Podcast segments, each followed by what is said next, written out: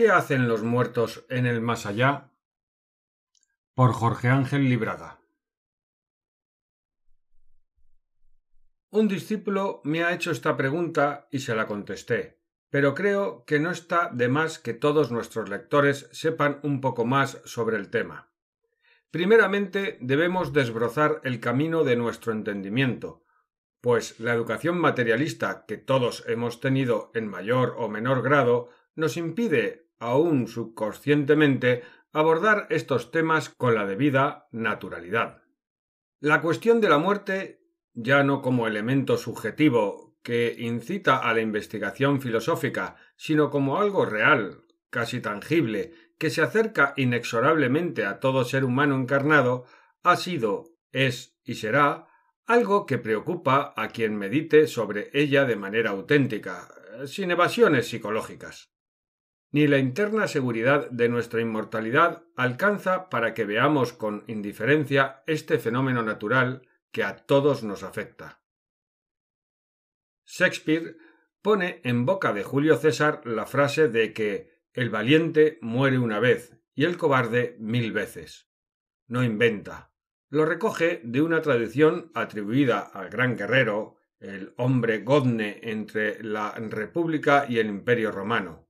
Y lo más importante es que es una gran verdad, pues quien no tiene valor moral muere varias veces por día, cada vez que se imagina la misteriosa dama que un día golpeará su puerta. El valiente y el sabio, que están dedicados a su trabajo que rebasa su propia importancia individual y que por instinto o por conocimiento saben, no se angustia más de lo estrictamente necesario. No sólo lo que he leído u oído, sino lo que he vivido en experiencias eh, difícilmente transmitibles me hacen afirmar que la muerte no existe como una detención de la vida, sino tan sólo como la pérdida del cuerpo físico y de sus fuentes de energía vital y psíquica. Nuestra alma y los subcuerpos superiores de los cuerpos que componen lo que llamamos personalidad, al separarse del biorobot que los manifestaba en el plano material, tiende naturalmente a la alegría de una libertad tantas veces añorada. Así como cuando nacemos un piadoso sueño nos envuelve para mejor adaptarnos al nuevo entorno, otro sueño nos acoge en el momento de la muerte, aunque es menos profundo, pues muchos elementos que constituyen los motores de nuestra acción en esta cara del mundo van a perdurar hasta la proximidad de la nueva reencarnación. Y según la cantidad de olvido que kármicamente necesitemos, pasarán incluso a nuestra próxima vida más o menos perceptibles. Si por muerte entendemos la desaparición de los elementos que nos han interesado en esta encarnación, ésta no se produce en el acto de desencarnar, sino en el de volver a encarnar. La muerte entonces no nos afecta tanto como vulgarmente creemos, pues seguimos siendo los mismos, con nuestras virtudes y nuestros defectos.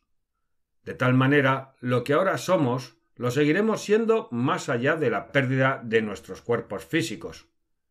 ¿Y qué harán entonces los muertos? Pues más o menos lo que hacían en esta vida, pero liberados de las limitaciones de su parte animal. No es que cesen sus pasiones y oscuridades, sino que la parte luminosa de su alma se podrá manifestar para ellos con más facilidad y frecuencia siguen con nosotros, asisten a nuestros encuentros y actividades de manera activa y aman lo mismo que amaron. No descansan, sino que sueñan en un plano o dimensión más brillante, menos conflictuada y sin las servidumbres a que nos somete el cuerpo. Tienen otras, pero no son nuevas, ya que nos han acompañado en toda nuestra vida terrena. La sensación al estar desencarnados es de una mayor eh, ligereza y menos propensión a las preocupaciones.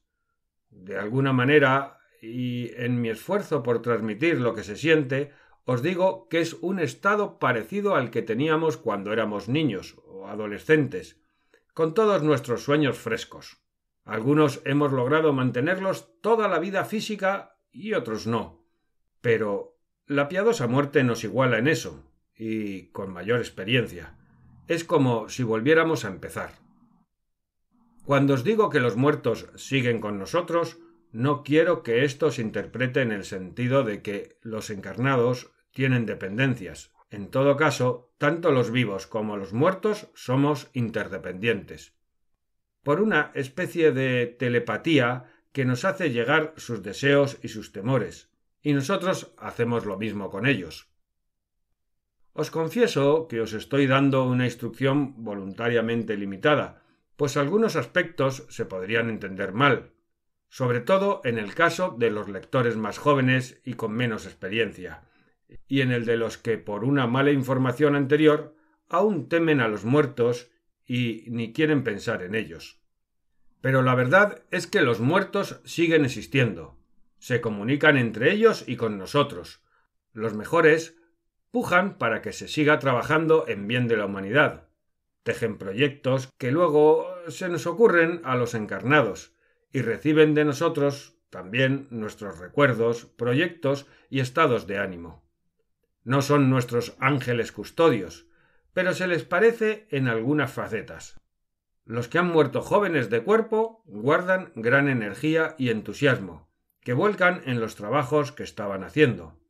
Acompañan a los familiares y amigos solitarios, se inclinan sobre las mesas de trabajo, sugieren a sus demás los más nobles sentimientos, o simplemente el color de la ropa que han de vestir cada día, ellos no se sienten eh, muertos y muchas veces se asombran de que no los percibamos, aunque sus propias charlas, cantos y trabajos los mantienen sanamente ocupados.